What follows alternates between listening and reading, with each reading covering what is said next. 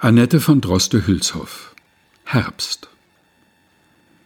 Wenn ich an einem schönen Tag der Mittagsstunde habe acht und lehne unter meinem Baum, so mitten in der Traubenpracht, wenn die Zeitlose übers Tal den amethystnen Teppich webt, auf dem der letzte Schmetterling so schillernd wie der früheste bebt, dann denke ich wenig drüber nach, wie's nun verkümmert, Tag für Tag, und kann mit halb verschlossenem Blick vom Lenze träumen und von Glück.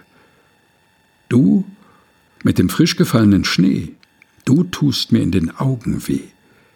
Willst uns den Winter schon bereiten? Von Schlucht zu Schlucht sieht man ihn gleiten, und bald, bald wälzt er sich herab, von dir, o Sentis, ödes Grab.